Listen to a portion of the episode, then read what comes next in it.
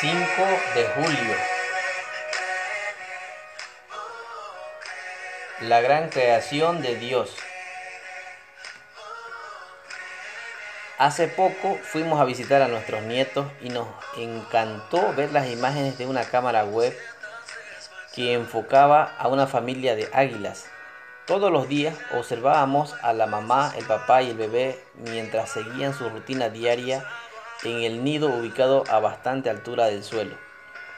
Los padres vigilaban constantemente para proteger el aguilucho y le llevaban peces de un río cercano para alimentarlo. Esta pequeña familia de águilas nos describe el cuadro que brinda el salmista en el Salmo 104 sobre la magnífica obra creadora de Dios, un despliegue de imágenes de la creación, de escenas de la obra de las manos de Dios en todo lo creado. Vemos la majestad de la creación de Dios en su relación con el universo. Experimentamos la creación de la tierra en sí, agua, montes y valles.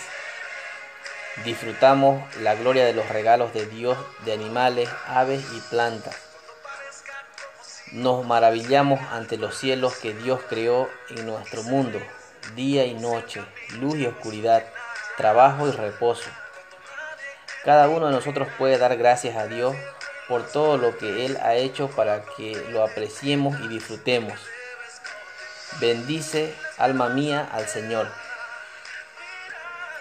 Repite conmigo, Señor, te alabo por las maravillas del mundo que creaste.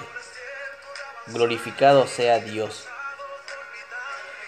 Que tengas un lindo día y recuerda